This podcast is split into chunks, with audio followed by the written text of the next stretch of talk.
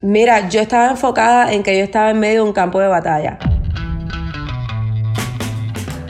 Esa es la realidad. Y que yo sabía que yo tenía que cruzar la frontera y que, y que tenía que prevalecer. Y sabía que no iba a ser fácil, porque no lo era. No lo era en ningún sentido, ni lo es todavía. Quizás, quizás ha mejorado un poquito la situación o las circunstancias para la mujer, pero dentro de la industria, pero sí, sí estaba consciente pero era muy difícil, muy difícil lograr el respeto no tan solo de los artistas, sino el respeto de la gente de la radio, de los medios, de los equipos de trabajo. Toca demostrarlo para que puedan darle respeto a uno. Hola y bienvenidos a Latin Hitmaker, el podcast de Billboard que cuenta las historias de los fascinantes ejecutivos y ejecutivas detrás de los éxitos y los artistas más grandes de la música latina. Latin Hitmaker es presentado por City National Bank, orgullosamente sirviendo a los artistas latinos y a la comunidad del entretenimiento por más de 65 años. Yo soy Leila Cobo.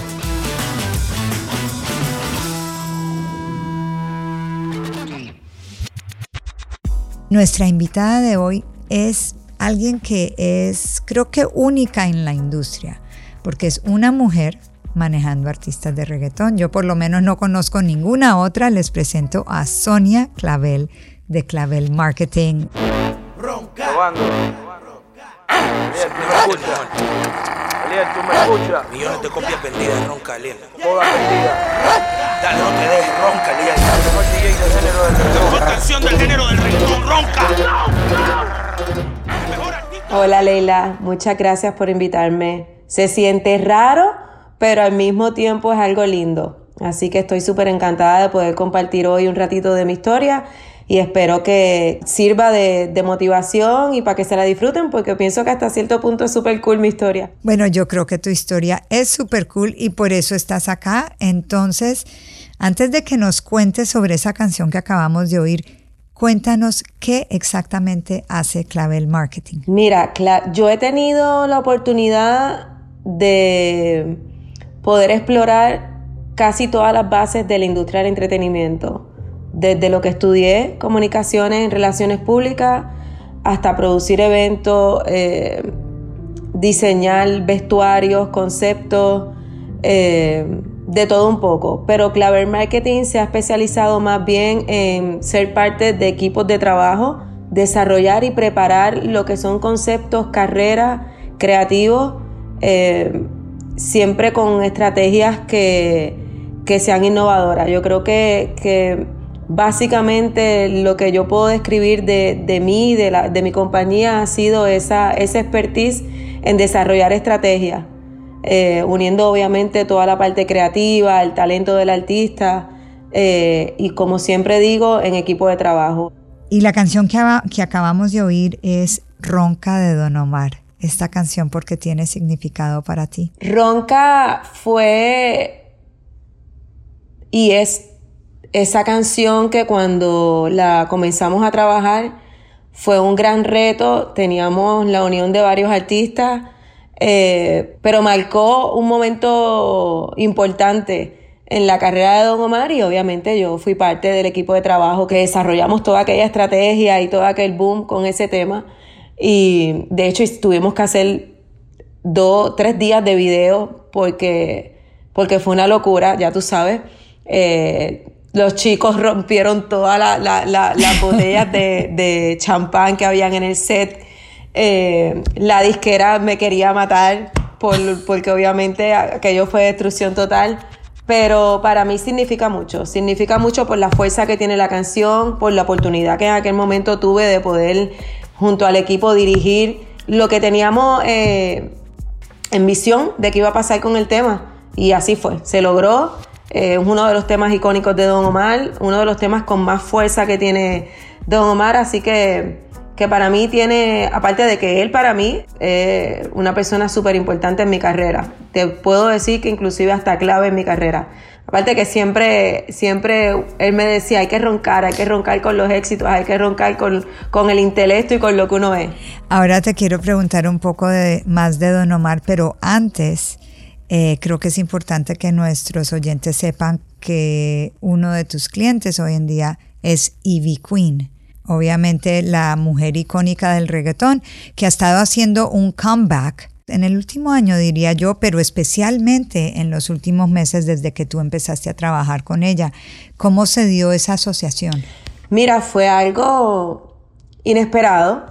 Eh, fue prácticamente comenzando la pandemia y vi, formaba parte de un equipo de trabajo dirigido por el señor Lucas Piña y Lucas me hizo el acercamiento eh, para que entrara a trabajar lo que era el marketing y demás de la compañía y bueno, ahí comenzó la relación. Lucas le habla a ella de mi integración al equipo y ella me cuenta que ella dijo, oh, la notoria Sonia Clavel. la, la notoria Sonia Clavel. Ajá, eso me lo contó ella, que cuando le dijeron que ella iba a formar parte del equipo, eso fue lo primero que ella dijo. Em, pero te cuento que en el transcurso del tiempo que llevamos trabajando, que es aproximado un año y medio, dos años, no más de eso, ha sido un proceso para mí nuevo, porque yo nunca había tenido la oportunidad de yo directamente manejar una artista mujer. Sí, sí fui parte del equipo del desarrollo de la carrera de Nati Natacha bajo Pina Record, pero eh, no era yo quien estaba eh, al frente totalmente eh, con IBC. Ha sido lindo porque aunque Quizás pueda haber en el momento ser algo un poco complicado porque somos dos mujeres con carácter fuerte, dos mujeres inteligentes, dos mujeres eh, eh, guerreras. Eh, nos sentamos como equipo, que, que, te lo había comentado en algún momento, que yo ni tan siquiera me gusta cuando me, me describen como la manager. Yo soy partner de Ivy, yo soy su amiga, yo soy, yo soy su socia soy la persona que me siento y, pongo sobre la mesa, tenemos todas estas oportunidades, esta es mi sugerencia, cómo lo quieres hacer, lo quieres o no lo quieres hacer, esta es la visión que tengo para lograr esto. Y ha sido satisfactorio, ha sido lindo porque el mensaje detrás de todos los esfuerzos es que realmente si nosotras las mujeres nos unimos, nos apoyamos, podemos lograr lo que, lo que querramos, es la verdad. Pero para Ivy como tal, el, trabajar con una mujer, para nosotros ha sido un reto mutuo.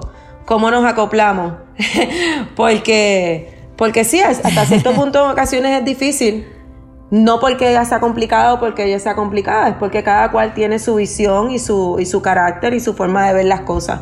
Este, es muy talentosa, muy creativa. Eh, y, es algo que es buenísimo para mí porque me permite poder lograr más. Pero bueno, tú sabes, cuando hay diferencia de opiniones, cómo hacemos esto, cómo hacemos lo otro, eh, pues podemos tener nuestros debates que me encantan, porque después que tenemos nuestros debates sale algo como que, perfecto, eso es lo que vamos a hacer. Y bueno, y lo hemos logrado hasta el día de hoy. Yo estoy súper contenta con, con, los logros que hemos tenido. Y digo hemos porque somos un equipo. Eh, chiquito, pero somos un equipo y cada logro, todo el mundo tiene su crédito y todo el mundo tiene la importancia, ¿verdad?, de, ese granito que aportaron.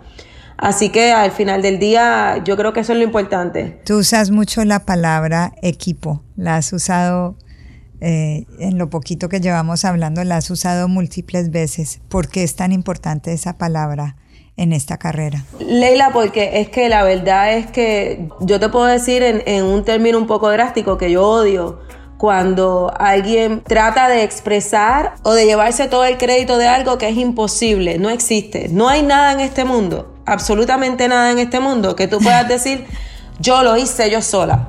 Porque no es así. Porque, porque hasta para hacer un hijo necesitas a dos personas, así que eso es un equipo. ¿Entiendes? Entonces me parece un poco eh, ignorante o quizás inmaduro tú expresarte de esa manera de que todo lo hago yo, yo soy la que doy la idea, yo soy la que la que logré esto, porque no es así, no es así porque yo no me trepo en la tarima a cantar. Yo no soy la que me, tomo una foto, ¿entiendes? Yo no soy la que escribo, la que va al estudio y está hasta la, hasta la madrugada para grabar un tema. Entonces, eh, somos un equipo. Somos un equipo que, que, está compuesto por la artista, por el road manager, por el tour manager, por el productor, por el DJ. Es un equipo de trabajo. No hay forma seria que uno pueda decir que el éxito de un artista, de un proyecto, de un concepto, de una entrevista, sea de por el crédito de una sola persona. Y, esa es mi forma de pensar y siempre, siempre me gusta que, el equipo y que todo el mundo se sienta que sí tienen su crédito y que sí tienen una importancia dentro del equipo de trabajo, ¿me entiendes? Porque es la manera de que todo el mundo se levante todos los días a trabajar por ese objetivo que se desarrolló, ok, vamos a lograr esto, pues todo el mundo se levanta en la mañana con ese mismo reto, ok, vamos a lograr esto porque yo, yo soy importante en este equipo. Y bueno, yo creo que eso es algo lindo, que todo el mundo sienta al final del día lo importante que es y que cuando se logra algo es el crédito de todo el mundo. Y así fue cuando tú empezaste, has tenido una carrera trabajando con, con grandes líderes del movimiento urbano, has mencionado a Don Omar, has mencionado a Rafi Pina, con quien trabajaste muchos años. ¿Esa fue como la gran lección que te llevaste de, de tus primeros años cuando empezaste en esto? Pues mira, sí fue parte pero antes de yo llegar, de, que yo conociera a Rafi y de comenzar a trabajar con su compañía, yo tuve la oportunidad de trabajar dirigiendo VI Music, que fue una de las primeras de los primeros sellos discográficos donde estaba firmado Don Omar, Héctor El Fader, Tito, eh, Yankee en aquel momento. Eh, y uno de los primeros sellos que llegó a los charts de Billboard con el reggaetón. Es que se nos olvida, porque el reggaetón como ahora está en todas partes, se nos olvida que hace 15, 20 años no estaba en ninguna parte. Claro, claro. Pues yo fui parte de ese sello discográfico. De ahí conozco a Don Omar y Don Omar se convirtió, bueno, era el proyecto prioridad de la compañía en aquel tiempo. Eh, y él se convirtió en mi mentor te puedo contar y lo digo en todos lugares con mucho orgullo, don Omar fue la primera persona que me dijo en un momento dado, yo creo que es tiempo ya que tú pongas tu propia compañía, eh, yo te voy a ayudar. Y así fue. En el momento que él me, hizo ese acercamiento, yo comencé mi, compañía, que bueno, de ahí entonces ya tenía muchísimos clientes y de, de ese comienzo de tener mi propia compañía es que conozco a Rafi Pina. Pero realmente quien me dio ese empujón de que, de que tú puedes hacerlo sola, dale para adelante, yo te voy a, yo te voy a ayudar, fue William Omar Landrón. Donde quiera lo digo, porque, porque fue, eh, eh, fue la persona que me dijo, dale. Y de ahí, bueno, ya entonces empecé a trabajar con Pina, trabajé con Héctor El Fadel, el proyecto de los rompediscotecas, cuando sacamos el proyecto de JC, junto a JC. Antes de VI Music, tú me dijiste en alguna ocasión, Sonia, que tú, bueno, que eres una luchadora y me acuerdo que me contaste que vendías dulces en las esquinas de las calles, de los semáforos en, en Puerto Rico. ¿Cómo va uno de vender dulce en un semáforo a convertirse en una ejecutiva importante y respetada? ¿Cómo va uno de vender dulces en los semáforos en saliendo de la high school a, a llegar a donde estoy, ¿verdad? Gracias a Dios, teniendo ganas, teniendo ganas, voluntad, este, me, da sentimiento y todo, teniendo ganas de echar para adelante. Cuéntame un poquito de ti, de cuando eras chiquita, de, tus papás, que cuéntame quién es Sonia Clavel. Pues mira, mis papás se divorciaron yo muy chiquitita, a los dos años, eh, y bueno, y soy la más chiquita de tres hermanos. Mi mamá nos crió solita, así que ya sabes que, que fue muy complicado. Pero yo siempre le comparto a todo el mundo, Leila, que no importa lo complicado que sea la crianza de uno y las circunstancias en las que, en la que uno viva, ¿verdad? en esa primera década de uno es una cuestión de, de lo que uno quiera hacer, de lo que uno quiera lograr, de cómo uno se vea en la vida. Quizás eh, hubo un momento en mi vida donde el pronóstico de vecinos, de familiares, de la gente que estaba alrededor, era muy poco alentador basado en la crianza que había tenido. Pero yo siempre, y no, no puedo ni decirte por qué razón, eh, siempre tenía en la cabeza que yo quería salir de ahí, que yo quería ser alguien, que yo quería vivir bien, que yo quería cuando tuviera un, hijo o una hija eh, poder eh, darle una educación, poder darle lo que, lo que no tenía no por capricho, sino porque pudiera tener las herramientas para poder estudiar y tener otras oportunidades que yo no tuve porque era muy complicado, porque era mi mamá solita. Entonces yo creo que, es, que, se trata un poco de lo que, de lo que uno quiere hacer. Eh, a mí nunca me da vergüenza decir que vendía chocolates en una luz, Eh, si lo tengo que volver a hacer, lo haría con muchísimo gusto, eh, porque yo creo que eso es de las cosas que he hecho en mi vida, que hoy día digo, si yo fui capaz de hacer eso para, para echar adelante, para pagar mis estudios, para poder lograr el sueño que tenía, no de ser alguien en el sentido de ser importante, sino de tener de ser una persona independiente, de poder darle la oportunidad a mi mamá de, decir, me siento orgullosa de mi hija porque es una mujer que estudió, porque es una mujer seria, porque es una mujer de familia, porque, porque ha tenido visión y lo ha logrado dentro de un marco de valores. Yo creo que eso es lo importante más allá de, de lo que tiene que ver el dinero o la posición.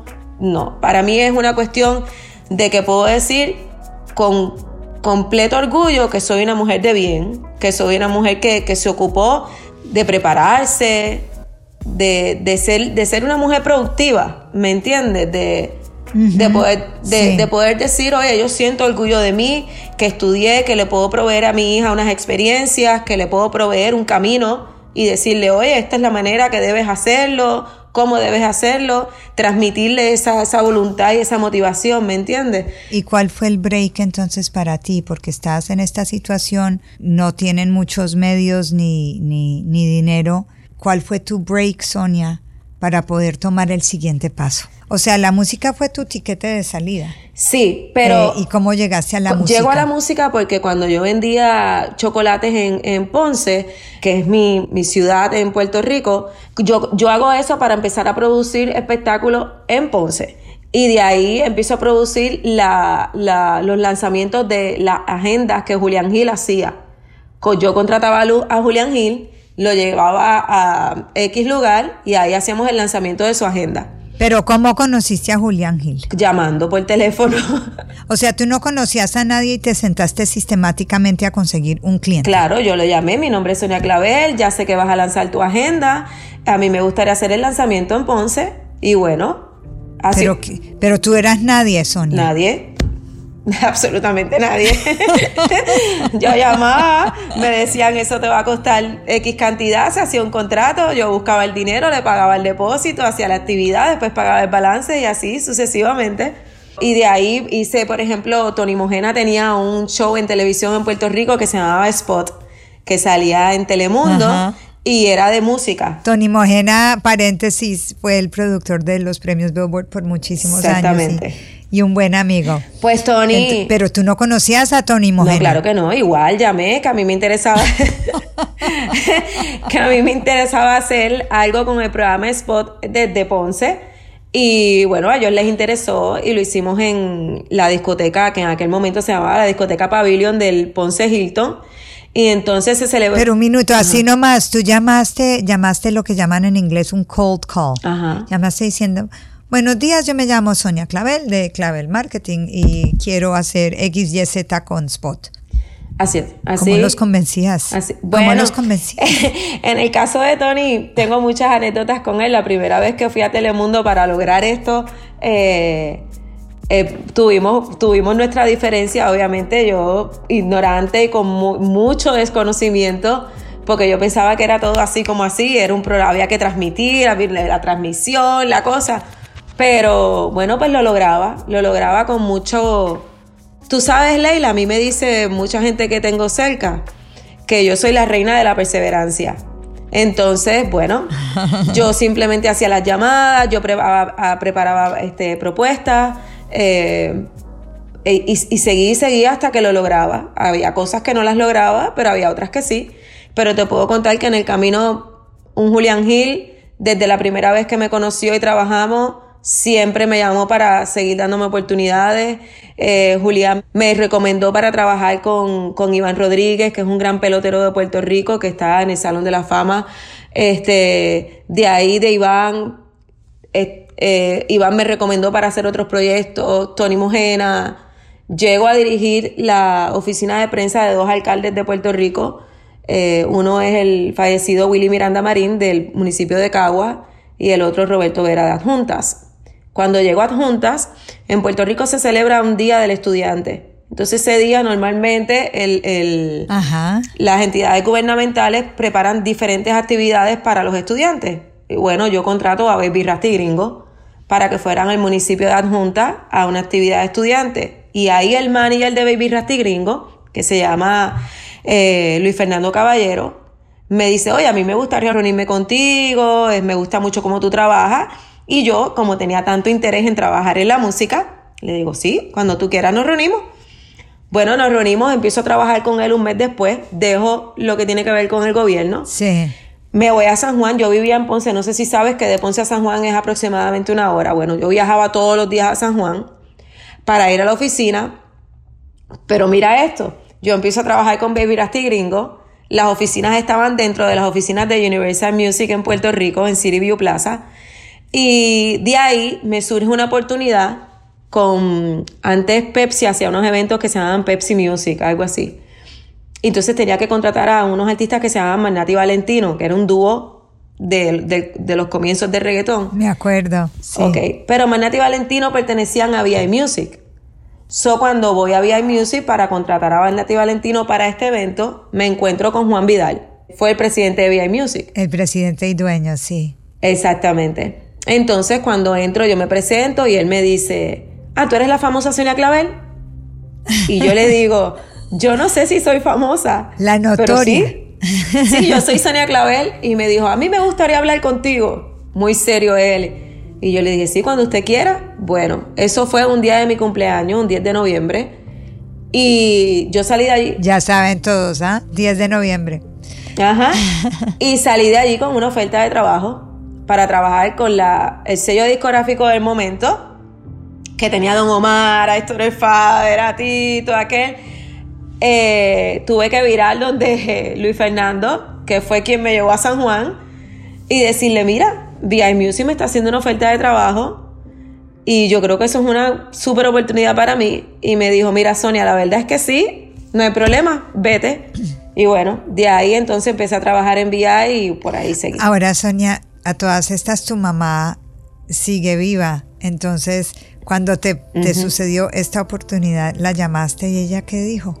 Mira, eh, lo gracioso de todo es que mami en aquel tiempo, sabes que hablar de reggaetón era, eran los peores. O sea, esa gente siempre está metida en problemas, aquello, lo otro. Y mami como que al principio más que ponerse contenta le dio mucho miedo. Me decía que tú andar con esa gente, que esa gente es peligrosa para ti. Y, y a ella al principio le costó un poquito entender y aceptarlo. Pero después te cuento que cuando teníamos actividades en el sur, los diferentes artistas que, que, luego hicimos una relación de amistad iban a mi casa, comían en mi casa y bueno, ya mami entonces fue entendiendo un poco. Pero, pero que, que, vivo orgullosa de lo que, de lo que yo he logrado y de, lo, y de quién soy. Eh, sí, súper orgullosa. Ahora, Estamos hablando como muy casualmente de manejar artistas de reggaetón, de ser mujeres en este género, pero de hecho eso no era así. El gran mérito de Ivy Queen, a mi manera de ver, es que era una mujer haciendo reggaetón en el estudio de grabación con todo este género y era la única, era la única. Ahora hay muchas, pero en su época, cuando ella arrancó, era la única. Y yo tengo que pensar que cuando tú arrancaste, también eras de las únicas, ¿no? que yo conozca, tengo que decirte que yo cuando entro a VI Music, eh, quien dirigía VI Music junto a Juan Vidal era Sofía de la Cruz, que, ah. que Sofía fue una gran maestra para mí. Eh, también te tengo que contar que está Ida Nevares, que es la hermana de Tito, que ha sido toda la vida la manager de Tito.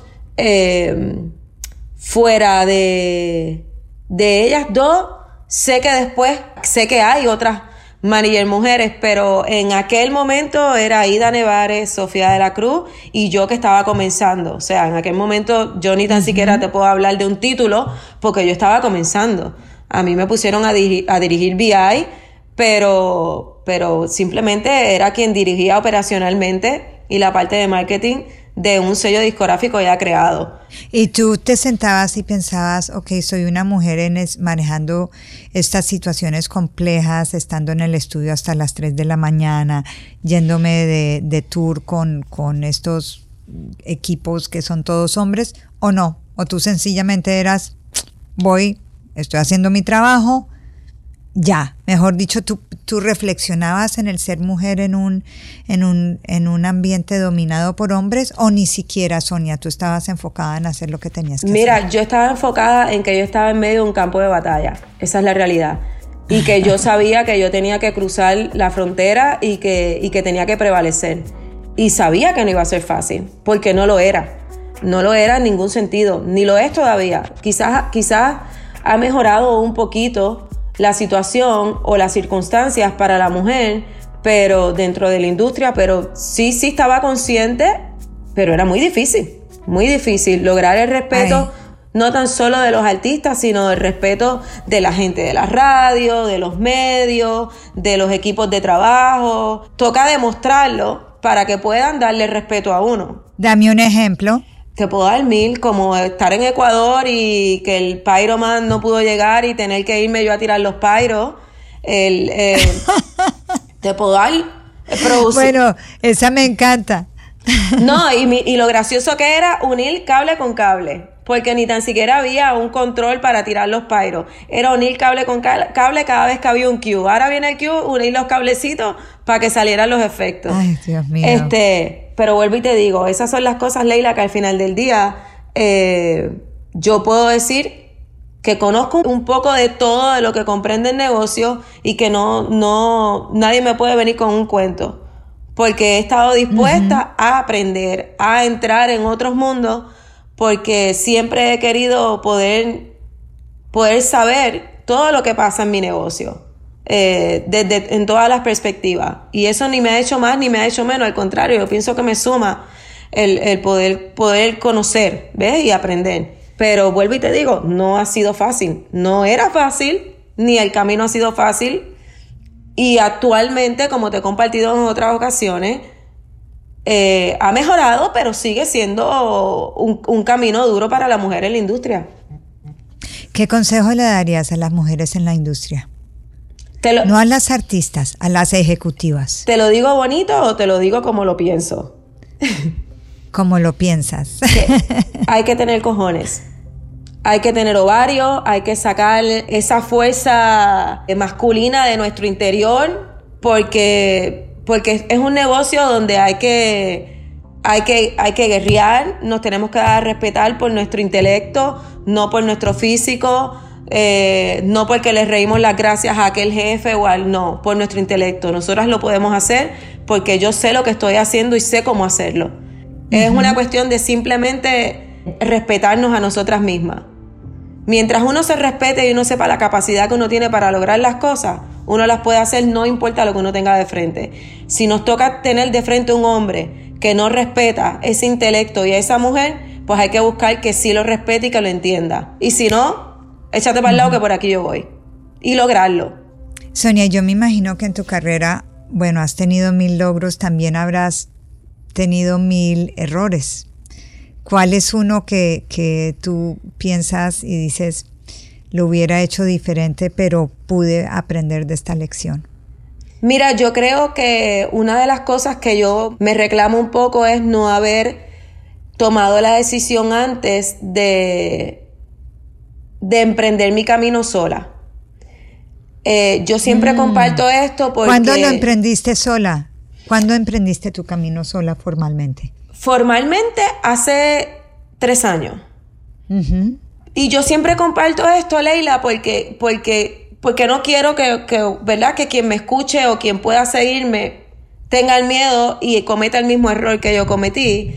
Pero eh, a veces uno como mujer tiene este, esta preocupación o este, o este miedo de que te falte. En el caso de cuando tú eres una mujer independiente, cuando no, no, no quieres depender de un hombre que te gusta tener. Totalmente entiendo. Entonces tú dices, yo prefiero tener esto seguro que lanzarme a hacer esto que quiero hacer, pero tiene muchos riesgos. Entonces, si tienes un hijo, si tienes una familia a cargo, pues te pesa un poquito asumir ese riesgo y esa aventura.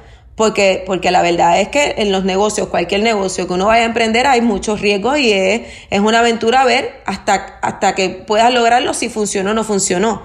Y entonces, eso sí es algo que, que siempre pienso que los hombres son un poquito más agresivos y son un poquito más atrevidos. No quiero decir que no hay mujeres que lo hagan, sí hay mujeres que son atrevidas y agresivas y pues, y qué bueno que, que, han sido quizás eh, ejemplos para otras mujeres como yo, es decir, oye, si ella pudo hacerlo, ¿por qué yo no lo puedo hacer? Pero eso es una de las cosas que yo sí pienso que debía haber tomado la decisión antes, eh, porque sé que, tengo todos lo, los skills para haberlo logrado pero fue un poco ese miedo de, no tener esa seguridad. Es, es que es miedoso, es miedoso. De hecho, yo te iba a preguntar ahora cuando empezaste a manejar a, a Ivy, da miedo, ¿no? Y tienes como esta responsabilidad grande, es tu propio negocio. Además es esta artista muy especial. El uno estar al frente de un proyecto nada más, saber que al final del día la responsabilidad es tuya de, de toda oportunidad que llegue se maneje de la manera correcta, termine de la manera correcta, que sabes que no es tan solo la responsabilidad de tu familia, sino la responsabilidad de la familia de ese artista y del artista. Está bajo tu, tu tutela. Eh, da miedo y da de todo. Pero, pero cuando tú estás seguro de lo que estás haciendo, y sobre todo, cuando tú sabes que tú caminas de la mano de Papá Dios, que está ahí, ahí contigo porque lo puedes palpar, porque puedes ver cómo las cosas fluyen. Y cuando tú tienes la fe para que las cosas pasen, hay que hacerlo. Y, y, pasa. Ahora tú tienes eh, una hija de 14 años, ¿es? Sí, de 14, Camila. ¿Te cambió la vida profesionalmente cuando tuviste a Camila? Claro, Camila le dio le dio más energía, más razón. Ya no era una cuestión de, de Sonia lograr, ya era una cuestión de, de vida. Esta es mi vida y hay que seguir por ella. Eh, Camila se convirtió en, en la razón de, del por qué. Porque yo desde jovencita el por qué era porque tengo que salir de aquí, porque yo tengo que ser alguien, porque yo tengo que, darle a mi mamá el orgullo de, que todo lo que se sacrificó lo puede ver en, logros para su hija. Este, y Camila se convirtió en el porqué de mi vida. ¿Y cómo hacías con Camila cuando estabas embarazada con Camila y te tocaba ir a echar la pirotecnia en el Ecuador? Yo trabajé hasta los ocho meses, más o menos este, con mi barriga gigante, viajé, hice de todo con mi barriga sin ningún problema. De hecho, cuando, cuando me hicieron la cesárea, yo tuve el lanzamiento de un disco de Grupo Manía en la placita de Santurce en Puerto Rico, eh, como al mes y algo, no recuerdo, muy reciente. Y yo fui con mi faja a la presentación eh, casi sin poder caminar. Y con el bebé. Y claro, y con Camila. Camila siempre, siempre, siempre, ella ha ido a premios conmigo, ella ha estado en backstage, en la cunita o en el carrito, como sea, pero ella siempre ha estado conmigo. ¿Y nadie nunca te lo cuestionó? ¿Nadie dijo qué está haciendo este bebé aquí? ¿De quién es este bebé? Eh, yo creo que no se atrevían no se iban a atrever jamás. Yo creo que el que se atreviera a cuestionarme por qué mi hija estaba ahí eh, iba a tener un problema serio. Porque era, o bueno, ella estaba ahí o yo no podía hacer mi trabajo. ¿Sientes que eso te frenó un poquito la carrera o por lo menos temporalmente hacer ese balance de mamá con esta baby, especialmente cuando tú estabas tan involucrada con esa baby? Sí, hay, hay, lo, hay, hay las limitaciones. El que diga que no está mal. Eh, pero es cuestión como uno va encontrando el balance entre continuar su carrera y, y, criar y educar a su hijo. Yo ahora sí te puedo decir con la mayor certeza, un hijo no es una limitación para uno ser una profesional, no lo es. Si tú quieres ser profesional, tú te sientas al lado con, tu, con tu hijo y estudias y te gradúas y trabajas y haces lo que sea. No es una limitación. Quien, quien, quien pueda decir, y yo se lo puedo respetar, que tuve hijos y no estudié y no hice esto por mis hijos, aquello y lo otro, fue una elección personal, pero realmente no es una limitación. Yo lo digo por mí y por todas las mujeres que conozco que son unas profesionales y que, que, han terminado de estudiar con sus hijos o que han echado sus carreras hacia adelante con sus hijos, por ejemplo, como tú, como 20 artistas que conozco, Olga Tañón, eh, bueno, hay una lista infinita, o sea, de mujeres que son profesionales y tienen sus hijos y al contrario, los hijos lo que hacen es que más bien le dan ese boost de energía a uno para uno seguir y uno no puede dar para atrás porque ya está ahí, ya hay que echarlo para adelante. Y Sonia, cuéntanos de tu otro artista, de Peter. Mira, Peter es un artista cubano que comenzó su carrera muy chiquitito, eh, preparado en la música, tenor. Tuvo la oportunidad de, de integrarse a la agrupación Charanga Banera, que es una de las agrupaciones icónicas de Cuba. Y bueno, y hace tres años comenzó su carrera ya fuera de Cuba. Peter entró a los Estados Unidos a comenzar su carrera en el comienzo de la pandemia, así que fue un comienzo duro, pero ha tenido también sus bendiciones, porque una vez terminó la pandemia ha sacado dos temas que ha tenido nominaciones en, premios muy importantes, ha calado posiciones importantes en Billboard, eh, la, ha tenido el apoyo de puertorriqueños como Enclave, Rakim Kenway y B Queen, este, y ahora va a sacar otros temas con otros eh, artistas muy, muy, muy talentosos, muy importantes.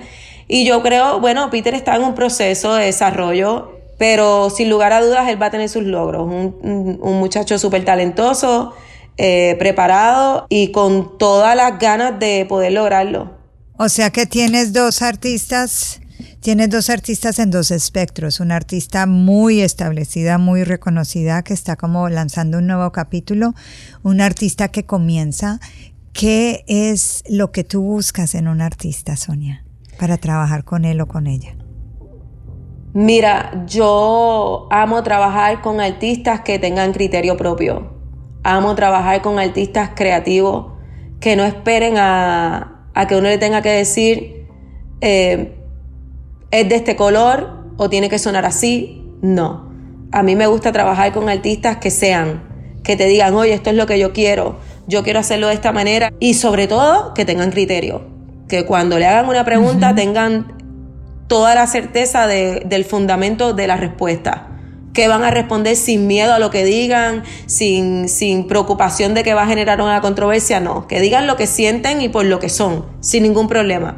Yo siempre he admirado a esos artistas que pueden asumir una postura sin ningún problema a lo que pueda causarle eso a su carrera porque si no serían títeres. A mí lo que me gusta es desarrollar y poder pues, decir esta idea y verlo, ver el resultado de esa idea, pero con ese talento, con eso que Dios le, le da a cada artista, con ese don, ¿me entiendes? En el caso de Ivy Queen, que vamos a hablar de criterio propio. Ella no, ella, ella con la tranquilidad del mundo puede ser algo súper importante si no está dentro de sus criterios y dentro de sus valores y dentro de su, de su, de lo que ella piensa como, como, como deben ser las cosas, no le importa, punto. Es así y ya. Y eso es fabuloso porque tú estás viendo la esencia de ese artista. Ahora, ¿qué consejo te hubiera gustado a ti que te dieran cuando tú empezaste? Me hubiese, me hubiese gustado que me aconsejaran que no tuviera miedo. Que no me diera miedo hacerlo sola. Sonia, estás muy bien porque me lo has dicho ya varias veces. O sea que tú estás diciendo, aquí tengo mi compañía nueva, mi industria nueva, mi casa nueva y carajo, ¿por qué no lo hice antes? Mira, sí, yo te tengo que decir que, que, estoy bien. Sobre todo que estoy feliz. Estoy feliz, estoy bien, hago lo que, lo que me gusta en el tiempo, en mi tiempo.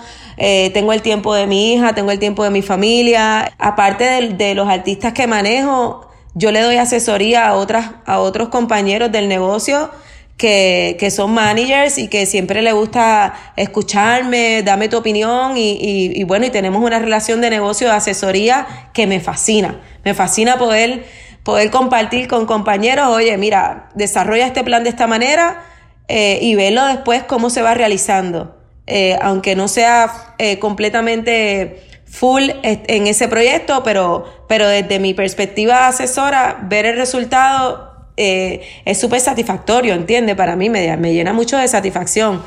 Pero sí estoy feliz, creo que, que era algo que yo buscaba.